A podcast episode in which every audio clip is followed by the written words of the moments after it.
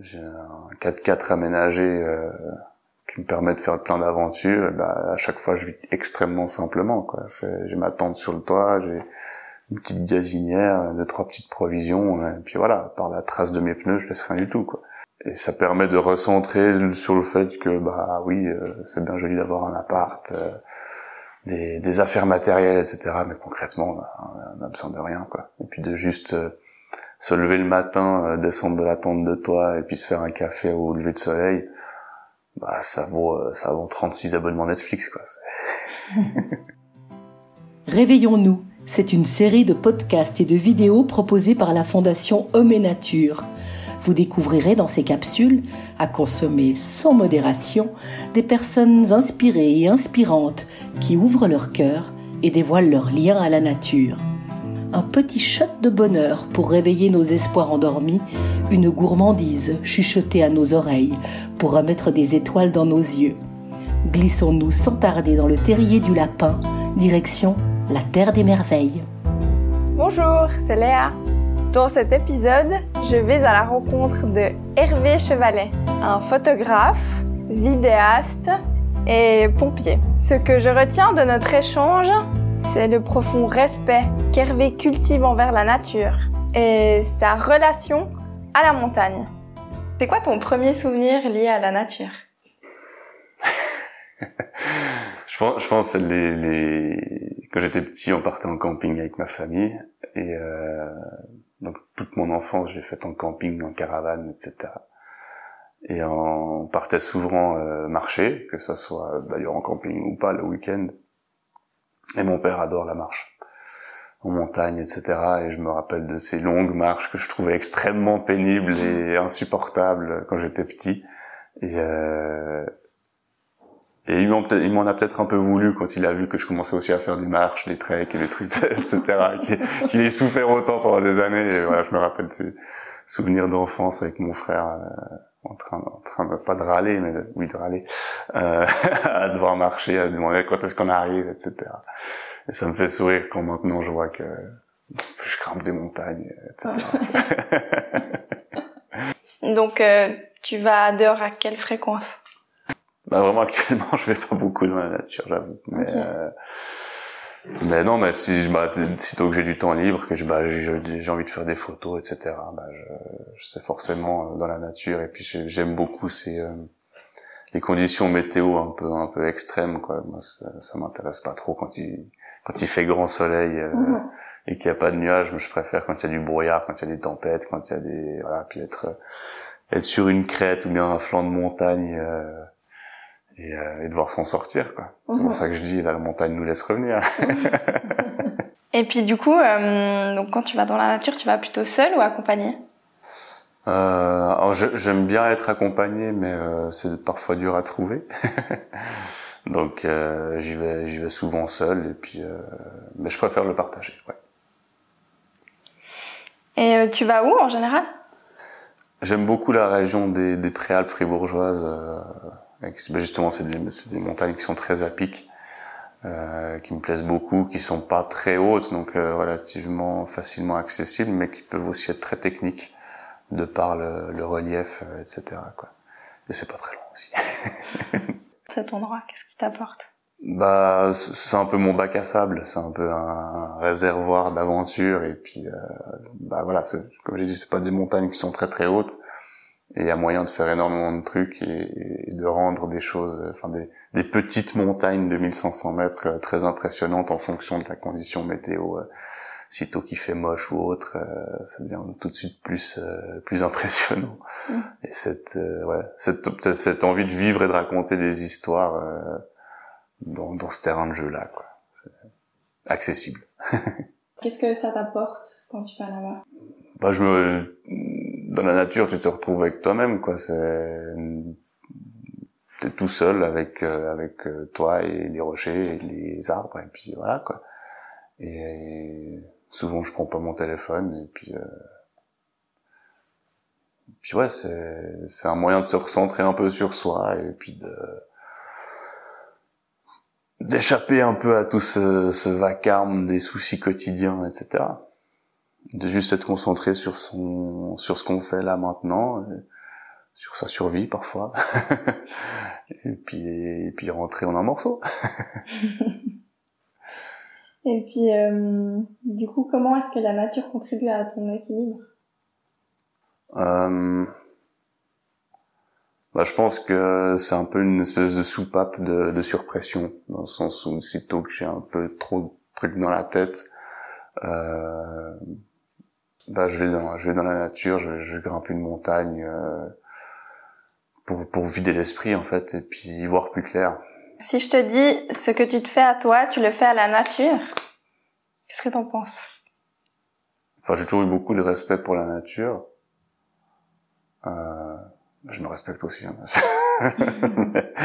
mais euh, mais je fais pas forcément de lien, non, entre moi-même, mon intérieur et la nature, non. Je, vois, je vois ça comme deux entités. Je me sens toujours euh, étranger dans la nature, euh, pas pas en communion du moins. Et du coup, j'essaye quand je vais euh, en montagne, en forêt, etc., de laisser aucune trace si ce n'est celle de mes pas. du coup, est-ce que tu te sens connecté à la nature? Euh, Connecté, je dirais pas. Mais euh, moi, je le vois comme une entité à part entière. Et, euh, elle apporte des choses et je la respecte.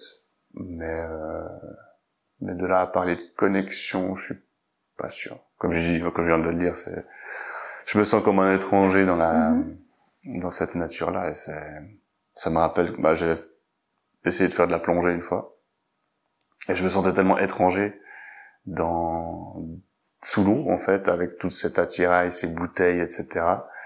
Euh, sentiment que j'avais rien à faire là, que j'ai pas apprécié. Euh, alors je, je respecte tout à fait les gens qui adorent la plongée, etc. C'est magnifique. Mais je me sentais pas à, ma place. Euh, c'est un peu, c'est un peu la meilleure image que j'ai. Quoi. Je trouve que l'humain est de toute façon un, pas un intrus, mais euh, une pièce rapportée dans, dans le tableau. Du coup, est-ce que tu penses que se reconnecter à la nature, c'est possible qu'en forêt ou c'est possible en ville? Euh, bah, eh, oui, être, être conscient de la nature, euh, c'est tout à fait possible en, en, ville. Si on a un grand parc, etc., de, de s'appuyer contre un arbre ou quoi, et puis de voilà, de sentir qu'il n'y a pas que du béton. Euh, et c'est vrai qu'à à force de, de, vivre en ville, bah, là on est au centre de Lausanne, je travaille au pompier à Genève, euh, c'est extrêmement urbain. Euh, qui dit urbain dit stressant et la nature a ce côté euh, calmant pour moi qui et là on peut trouver de la, de la reconnexion ouais. de, bah, justement de se retrouver avec soi-même et puis euh, et puis propice à l'introspection je le ferai plus dans une forêt ou sur une montagne que dans un parc public qu'est-ce qui te lie à la nature dans ces moments?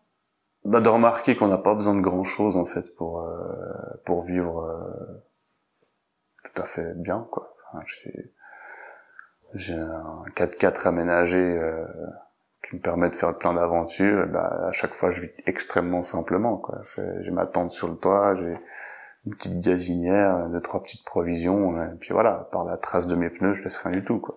Et ça permet de recentrer sur le fait que bah oui, euh, c'est bien joli d'avoir un appart. Euh, des, des, affaires matérielles, etc. Mais concrètement, on n'a besoin de rien, quoi. Et puis de juste se lever le matin, euh, descendre de la tente de toit et puis se faire un café au lever de soleil, bah ça vaut euh, ça vaut 36 abonnements Netflix quoi. euh, quel est le lien selon toi entre euh, la nature et la santé? En dehors de tout ce qui est génétique, etc. Bien sûr, mais euh, ça ça a clairement un lien. Ouais, si si on vit dans un monde totalement artificiel, déconnecté de, de, de cette nature-là, d'où on vient, eh ben, on, on, crée des, des pathologies et autres. Je dis toujours, j'ai toujours été content euh, d'avoir passé mon adolescence les mains dans la boue et euh, à manger une branche de sapin dans, dans ma petite gamelle pendant mon repas parce que ça m'a fait des anticorps et puis euh, voilà j'étais j'étais dans j'avais les mains dans le cambouis on va dire je compare toujours la chose à quelqu'un qui se désinfecte les mains, c'est dans l'air du temps, à longueur de journée, eh ben on n'aide pas le système immunitaire. Donc on teste toujours un système en, en l'agressant par, l'attaque. Donc c'est indissociable. En étant dans la nature, on est on est attaqué en guillemets, donc on survit mieux. est-ce qu'il existe un lien entre nature et culture ou est-ce qu'ils sont toujours opposés? Enfin, la, nature étant là avant nous, euh, pour créer notre culture, on va s'inspirer de la nature. Euh, on témoigne les mille, mille et une cultures différentes qu'on a sur Terre, qui sont finalement liées à l'environnement euh, propre à ces où ces cultures sont nées. Donc, euh, oui, un, un, clairement un Ouais, bah que ça soit la, bah, on peut penser à la médecine chinoise, euh, qui est quelque chose de culturel finalement, et puis cette culture vient d'un rapport à la nature euh, sans doute différent de chez nous, où euh, bah voilà, nous on avait un certain rapport à la nature qui a créé notre médecine occidentale, euh, et c'est différent ailleurs. Et ça, ça, ça se répercute pas seulement sur la santé et la médecine, mais ça peut aussi être on peut même faire des parallèles avec la justice, etc. Les gens, des cultures, ça a été démontré que des cultures différentes, euh, ayant un rapport différent avec la culture, engendrent une, justice différente.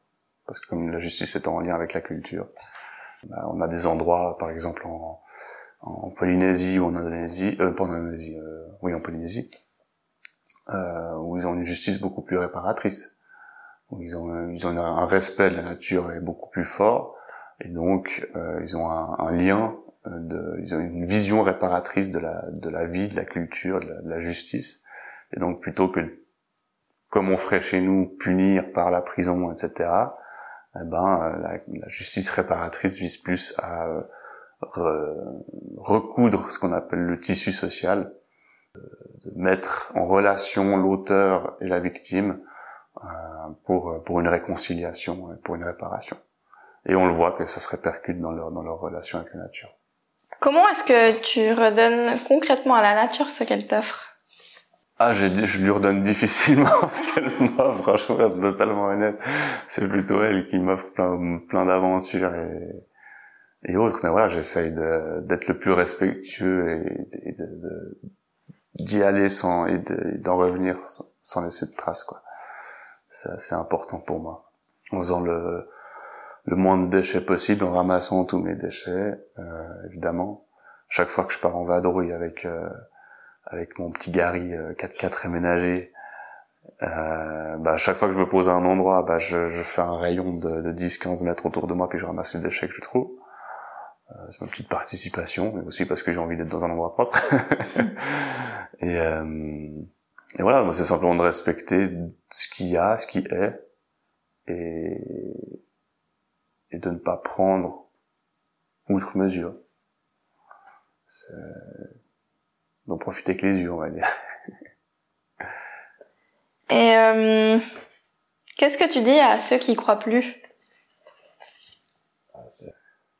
Mais y croire, c'est simplement avoir envie de croire à la survie de l'humanité. Donc, euh, je comprends, mais en même temps, je comprends que des gens soient fatigués de, de la situation, de qu'ils aient fait des efforts ou non, hein, mais voilà, qu'ils voient le monde partir à l'envers, euh, qu'ils se disent bon, on peut plus rien faire.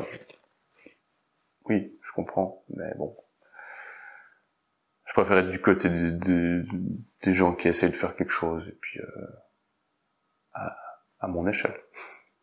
Du coup, je voulais te demander, ben, quelle est ta part du colibri, quelle est ta contribution dans tout ça? Euh, Réparer plutôt que de racheter et, euh, et voilà, enfin à peu près tout ce qu'on voit dans ce décor n'est pas neuf, tout est d'occasion, la table. Euh, voilà. Mais euh, donc ouais, c'est de se dire bah on a on, a clairement suffisamment, euh, on a ce dont on a besoin existe déjà, il n'y a pas besoin de produire plus. Et puis je suis plutôt dans cette optique là quoi. Euh, que ce soit dans les produits ménagers, dans les dans les dans les meubles. Je pense que ça fait dix ans que j'ai pas acheté un meuble neuf. euh, voilà, C'est c'est très euh, égocentré. Enfin, c'est des efforts que je fais moi-même, mais bon. Et la place de l'humain, tu penses qu'elle est où? C'est justement de trouver sa place dans, dans ce grand tableau, sans sans déranger ce qu'il y a déjà. Ah, une place, clairement. Hein. Euh, sinon, on, serait, on aurait déjà disparu. Mais, euh, mais on est encore en recherche de cette place. Du moins qu'on n'arrive pas à la voir sans, sans bousculer quelque chose, sans casser quelque chose, euh, etc. Quoi. Un grand merci à Hervé pour sa participation. Vous avez envie de suivre euh, ses aventures? Rendez-vous sur sa chaîne YouTube Hervé La Pive Production ou alors sur son site web www.lapiveproduction.com. Cet entretien de Réveillons-nous a été réalisé avec la complicité de Virginie Bravant, Jeanne Gerster et moi-même Léa Contueira. Vous avez apprécié? Alors portez cet épisode aux oreilles des amoureux de la nature. Mettez des étoiles sur Apple Podcast et rédigez votre avis. Dans le prochain épisode, vous ferez la connaissance de Catherine Dubosson. Lui coller une étiquette pour la présenter est quasiment impossible. Voici tout de même une tentative. Parmi ses nombreux talents, Catherine est herboriste, animatrice Sylviva et artiste aux multiples facettes. Vous la découvrirez dans notre prochain épisode. Merci pour votre écoute et à bientôt